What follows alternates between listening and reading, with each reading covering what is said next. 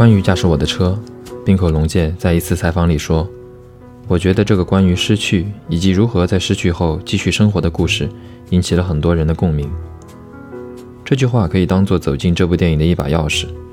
我觉得把失去换成伤痛可能更确切一点。如何背负伤痛生活下去，是我认为这部影片最主要回应的问题。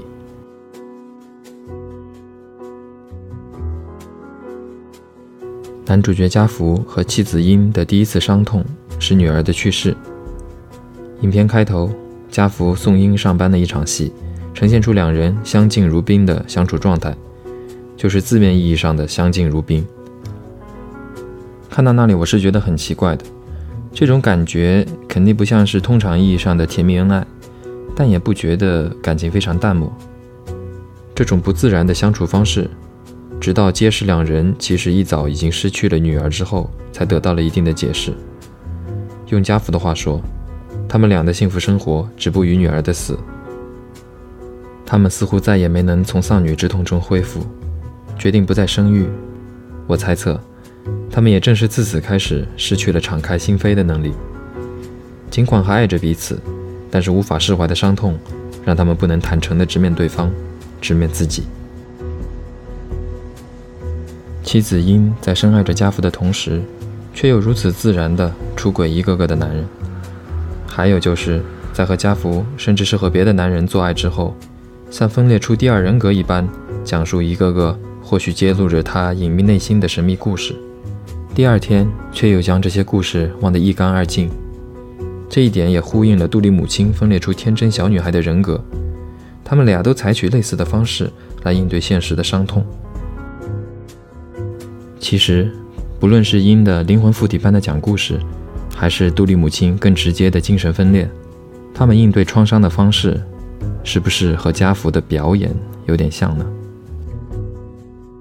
伤痛让家福遁入一种表演出来的漠不关心 （indifferent）。即使发现妻子多次出轨，他还是选择保持沉默，以维持所谓的平衡。可能他自己还觉得这是对妻子的理解和体谅。两个受伤的人，互赢共生。直到高圭在车上道出巴木曼女孩故事的结尾，家福或许才开始意识到，也许妻子内心恰恰是希望他能打破这种平衡的。就像英录制的《万尼亚舅舅》里的那句出现了多次的台词：“真相是什么都不可怕，可怕的是不知道真相。”家福没能意识到。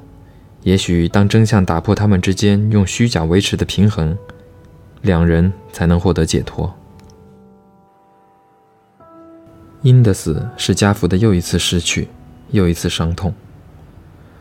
从女儿去世后，家福就在一点点的失去英了，直到英也去世，家福就彻底失去了他。二人未能袒露心扉而留下的心结，也给家福造成了更大的创伤。和对待女儿的死、对待妻子的出轨一样，家福再次选择逃避。他无法继续出演万尼亚舅舅这个契诃夫可怕的会把真实的自己拽出来的剧目。到这里，影片才开始出片头字幕，才开始正片。前面的四十分钟是对村上原著小说前情故事的补完，也铺设好了软弱的、伪装的、逃避的。犬儒的家福，接下来一个个角色将轮番登场，来帮助家福完成角色的成长。高圭更始的人物设定和原著不同，从原著中和家福年纪相仿，变成了影片里更年轻英俊的冈田将生。性格上也做了显然是和家福对位的设定，冲动直接，无法控制自己。对这个妻子的出轨对象，这个年轻气盛、演技和悟性并不出众的奶油小生，家福多少是有些轻蔑的。电影里没有太直白地说出来，原著里家福说高圭正直但缺少底蕴，有弱点，作为演员也属二流。妻子居然为什么也不是的男人动心，投怀送抱，这是为什么呢？这点至今仍像一根刺扎在心头。然后村上春树又借杜丽之口问道：“在某种意义上，您甚至觉得那是针对自己的侮辱，是这样的吧？自大，以自我为中心，这是贯通滨口龙介的家福、村上春树的家福和契诃夫的万尼亚舅舅这三个角色三重文本的一个共同特征。但不同的在于，万尼亚舅舅的自大，指向的是大环境或者说初露端倪的现代性下知识分子的痛苦和堕入愤世嫉俗的倾向。村上春树家福的自大，更多指向现代都市人的孤独。指向自我和他者、主体和客体，乃至自我和自己所认识的自我撇之间的张力。而滨口龙介镜头下家福的自大，指向的是对自己的不真诚。影片中，高圭在酒吧对家福说：“我羡慕你。”家福停顿片刻后，苦笑着答道：“你羡慕我？”善意的理解。这个反应也许表现出家福看到了高圭身上家福自己所不具备的特质，虽然稚嫩，但是真诚热烈，而或许这正是吸引到他妻子的地方。但又或者，家福的这个苦笑和反问，仅仅是作为被害者、被出轨者的一种诘问。这种被害者的心态，让他无法认同，或者说选择性忽视了高圭所说的家福的幸运。和幸福。高圭在车上讲述的巴木曼女孩故事的结尾，或许当头棒喝般的敲醒了家福。这个神秘的故事，对于高圭来说是无法理解的，因为他没有家福和鹰共享的生活遭遇，他悟性也不高。但这个故事对于家福来说，成为通向妻子神秘内心世界的一把钥匙。妻子谨守着秘密，但又隐隐的渴望着秘密被揭穿，渴望着自己能勇敢直视自己受到的伤害和自己造成的伤害，勇敢面对世界已经改变和自己已经改变了的事实，哪怕是一种坏的改变，别人和自己一起对这种改变的直面，至少能成为自己存在的证明。这一点而言，家福和妻子是一样的。可能他只是更软弱，也更善于表演。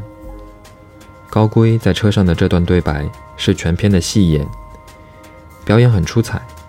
演员直视镜头的安排也在暗示观众这段对白的重要性。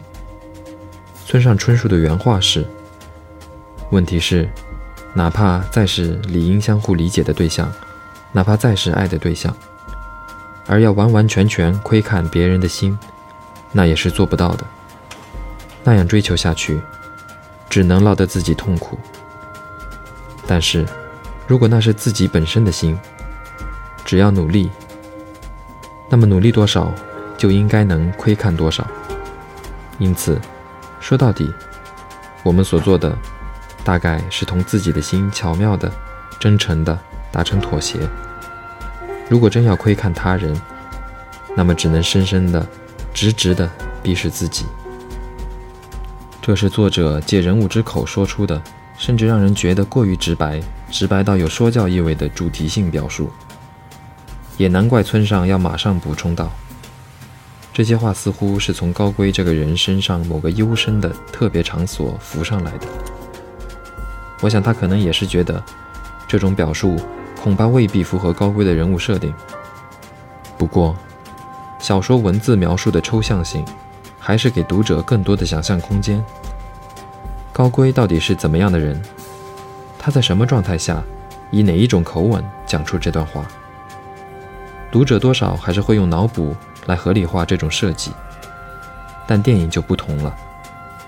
高圭更是就是冈田将生，他用直观确凿的一种状态、一种语调讲出这段话，于是。对于我自己而言，这场戏就有点用力过猛了。悟性不高的高圭，内心空洞的高圭，不能自制的高圭。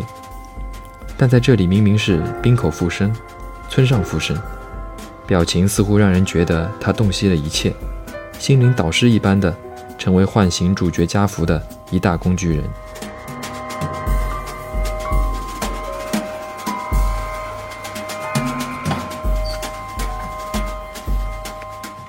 鲁迅在夏鱼坟头加了个花环。类似的，冰口龙介在这个故事里加了这对韩义夫妇。如同高龟是家福的一个对照，韩义夫妇也同样和家福夫妻构成一组对照。他们同样经历了伤痛。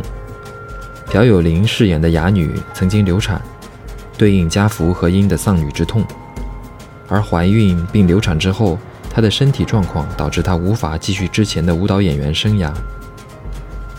但与家福和英不同，韩义夫妇俩并没有沉湎在过去的阴影中，颇有象征意味的，他们来到了新的国度，开启了新的生活。金大勇扮演的丈夫，或许是比家福更好的倾听者。他说他能很好的理解妻子，也只有他能这样支持妻子，而也正是他主动鼓励妻子参与话剧演出。除了流产。朴有霖的角色，另外一个更为显著的伤痛和缺失，自然是身体的残疾，也就是语言能力的缺失。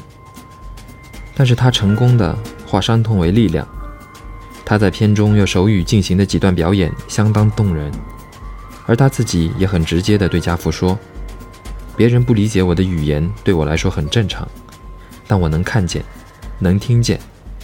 有时我接收到的理解的东西。”甚至比语言更多，这才是我们排练中重要的东西，不是吗？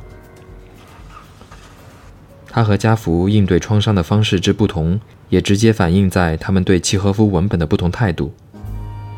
家福说，契诃夫是可怕的，他会把真实的自己拽出来。家福不敢直视真实的自己。朴有林的角色却说，契诃夫的文字进入了我的内心。让我之前僵硬的身体重新复苏。我很高兴，我鼓起了勇气。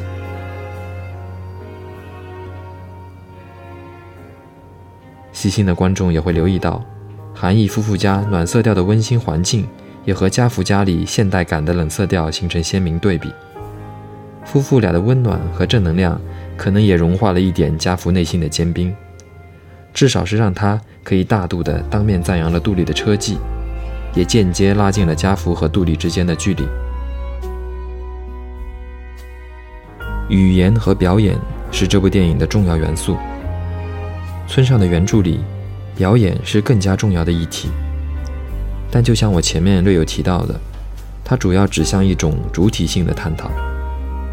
村上说，人们上台表演，暂且离开自己，又返回自己，但返回的位置。和原来的不尽相同。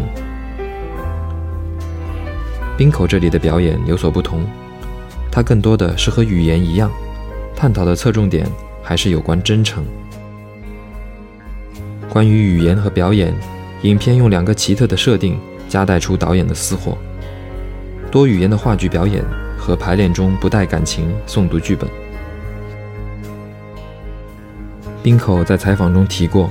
多语言共同演出的点子源自另外一个项目，后来他觉得放在这个片子里也挺有意思。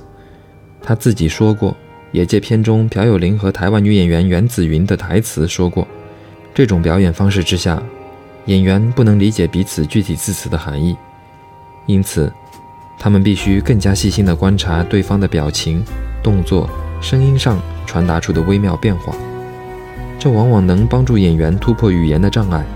直达某种更深层、更真挚的东西，呈现出更好的表演。至于无感情诵读剧本，这一点在《夜以继日》中也有简单提及。这其实是滨口自己在指导演员表演时使用的一种方法。他说他的这种方法并非是不列松式的。滨口龙介以及加福优介，并非像原子云的角色所质疑的那样，把演员当作机器人。加福剧团后期的排练以及正式的演出，演员们同样是要投射充沛的情感来进行表演的。我自己的理解是，前期避免过早的投入太强的感情，这种未经沉淀的感情可能会有很强的遮蔽性，而在一次次重复的机械的无感情的熟读剧本之后，台词或许会像肌肉记忆那样内化为演员的一部分。这种方法。和不能互相理解的多语言演出方式殊途同归，或许都可以导向一种更真诚、更动人的表演。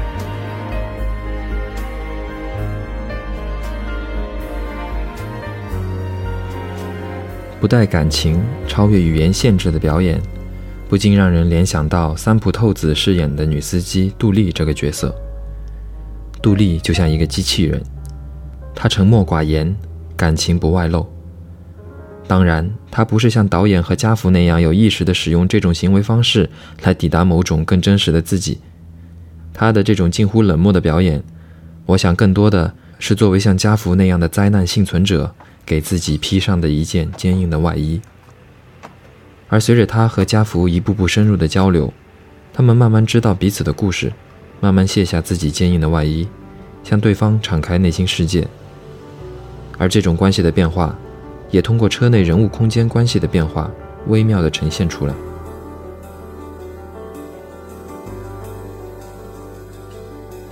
杜丽这个角色算是影片的女主角。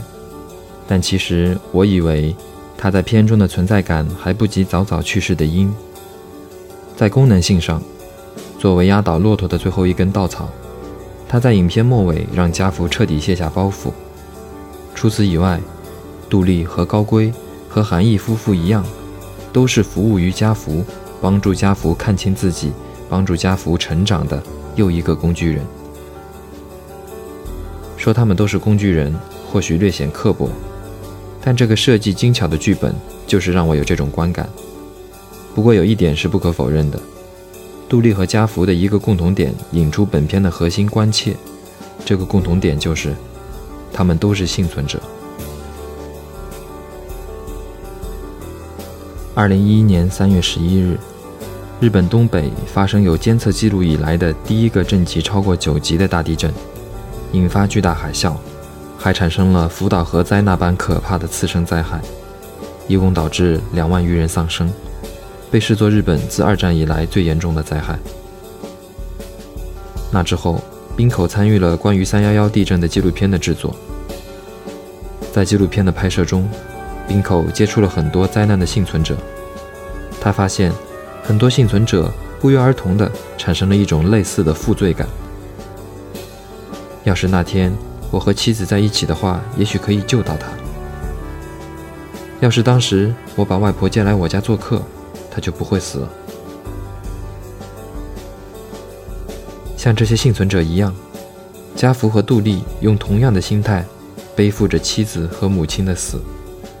我相信，三幺幺地震以及与幸存者的接触，对冰口产生了不小的影响，使他对这一母题产生了某种执念。我认为《夜以继日》和驾驶我的车在某种程度上都是对这一母题的衍生和探讨。生命无常，灾难可能随时从天而降。面对这种无常，以及与之伴随的无意义感的威胁，人们应该如何生活下去？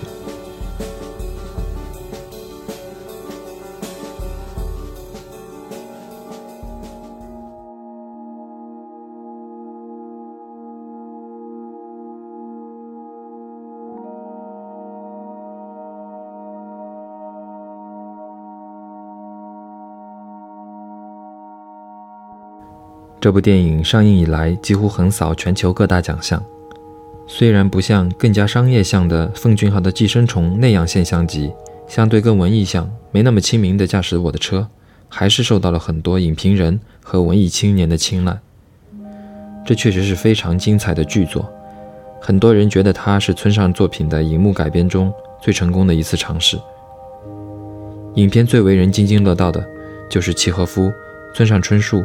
滨口龙介的多重文本的嵌合互文。影片主要原作是村上春树的短篇小说集《没有女人的男人们》其中的同名作品。除此之外，影片还收录了小说集中的《山鲁佐德》和《牧野》两篇的部分内容。是山鲁佐德在性爱后讲述自己青春期私闯暗恋男孩房间。以及自己前身是巴木漫的故事，是牧野回家撞见妻子出轨现场，而此后一直遮掩着自己这个伤疤。电影以山鲁佐德式叙述开篇，因讲述着青春期少女的故事。这个故事是纯属虚构，还是带有因的个人印记？这一点家福无从确认。但无疑的是，眼前的这个女人，在昏暗的晨曦中的这具躯体，散发着神秘的气息。在第二场山鲁佐德式叙述中，因道出之前故事中的少女前世是一条巴木曼。这里滨口做了一个颇有意味的改编。原作中，山鲁佐德只是说自己有吸附在石头上的记忆，但没有吸附在鳟鱼上吃鳟鱼血肉的记忆。滨口进行了进一步的发挥。因说，它是一条高贵的巴木曼，它不像其他巴木曼一样吃鳟鱼，它只是吸附在水底的石头上，任自己像海草一样摇晃，直到自己瘦得和海草一样，最后不知道是饿死，还是被别的鱼吃掉了。山鲁佐德原作里的男人宇垣将自己视作为一座孤岛，影片里的家福也像是无法和别人建立连接的孤岛。在鹰的巴木曼故事的语境下，这种孤岛亦即是一块巨石。或许一种解读就是，作为一条巴木曼的鹰，吸附在家福这块石头上，他无法从石头上获取养分，只能不断内耗。直至死亡，而家福呢？他可能自认为是条鱒鱼，用自己的隐忍和牺牲在维持着某种平衡。他觉得他和鹰需要彼此才能度过一生，日常生活和性生活都很充实。他没有意识到，其实自己是一块顽石，无法给鹰提供养分。即使是他口中充实的性生活，也无非是自欺欺人之语。家福心知妻子这种叙述故事的方式，并非所谓连接二人的纽带，它只是一串暗号，暗号指向一扇仍然紧闭的大门。而家福所给的回馈，也只是像石头一样的沉寂和木然。上面的这段评述。或许是有过度阐释之嫌的，但这本身就是个神秘的、有预言意味的故事。加之原作有原作的独特语境和侧重点，电影有电影的私心，巴木曼这种独特的生物又自带暧昧多义的解读空间。这种种叠加，既强烈地吸引着我去做一些穿凿附会，也同时让我对种种解读不那么自信了。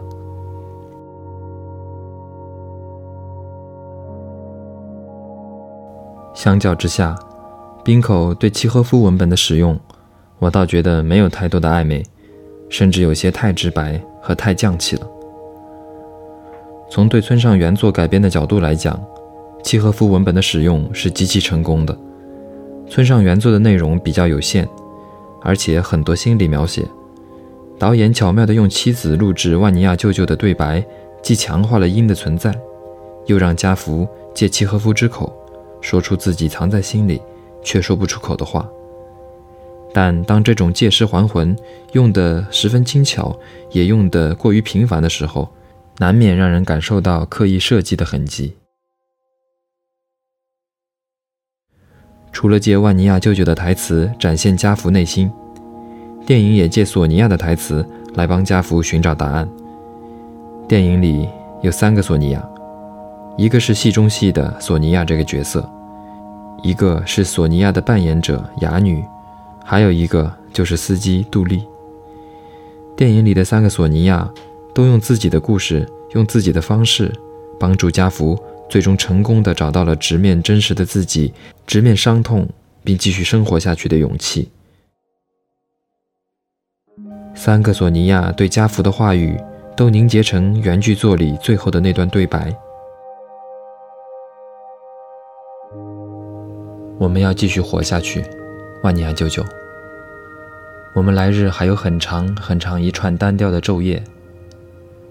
我们要耐心地忍受新疆风来的种种考验。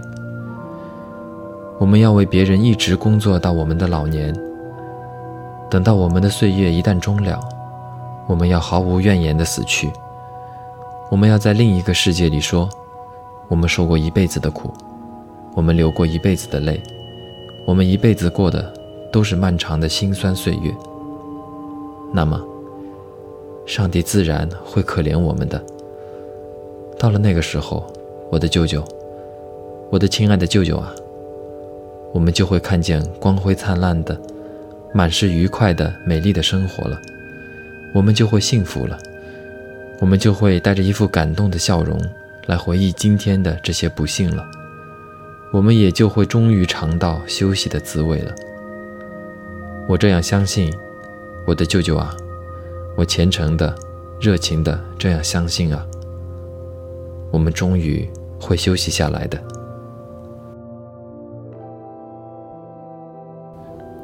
这段对白在冰口的电影里显然是一抹亮色。他真真切切的给家福带来了宽慰，带来了勇气，以至于影片结尾还要用杜丽在韩国的新生活再进一步强化这种正向的改变。这一点在契诃夫笔下恐怕就没那么确凿了。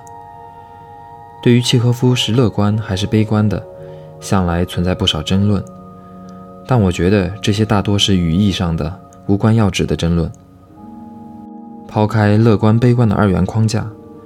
契诃夫笔下的人物，确实大多都是痛苦和绝望的。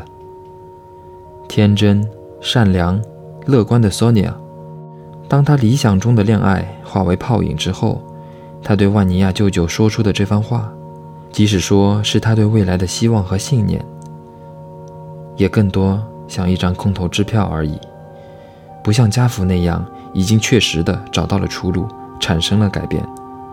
契诃夫笔下的人物仍然停留在同样的状态，没有找到答案，在读者心里也会散开一片挥之不去的粘稠的忧郁。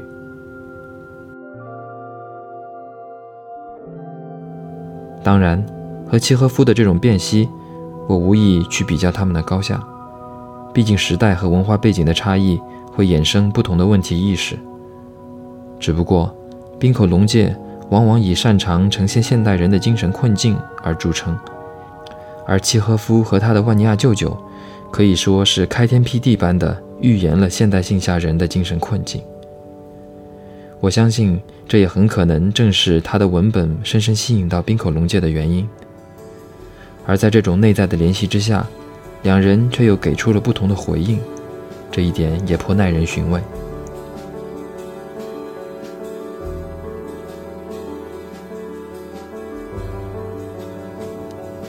英文里有个表达叫 “make or break”，形容一个东西要么导致整件事情的巨大成功，要么导致彻底的失败。这部电影多重文本的拼贴，对于我个人的观影体验而言，多少有种 “make or break”，或者说甚至是 “make and break” 的感觉。让我觉得它有意思的是这个原因，让我觉得出戏并且无法有太大的情感上的代入和共鸣的。恐怕也是这个原因。在某个时刻，我穿梭在文本之间做这种智力活动时，甚至产生了在看诺兰的某些所谓的烧脑片时类似的感觉。所以，我是觉得这部影片没有做到我更加神往的清水出芙蓉、天然去雕饰的那种圆润，精巧拼贴导致的匠气，过度缝合导致的议题暧昧杂舞。这些在我看来是确凿无疑的，但与此同时，作为观众的我也开始自省。契诃夫、万尼亚舅舅、村上春树、没有女人的男人们和电影驾驶我的车这三个文本，尽管层层嵌套，难道滨口是刻意和观众玩智力游戏吗？静下心来看，这个故事其实并不复杂，也并不晦涩。滨口龙介这个故事。属于他自己本身，他只是在借用万尼亚舅舅，借用山鲁佐德的元素，来讲述自己想讲的故事。倘若观众试图游走在不同的文本之间，甚至试图通过阐释来勾画出一幅既精密又自然的无所不包的图景，那就纯属无望的执念了。哪怕如滨口龙介这样尤其看重文本的重要性的导演，电影到底还是影音的直观感受的艺术，就像片中探讨的，要超越语言和文字的边界，用所有的感官去感受。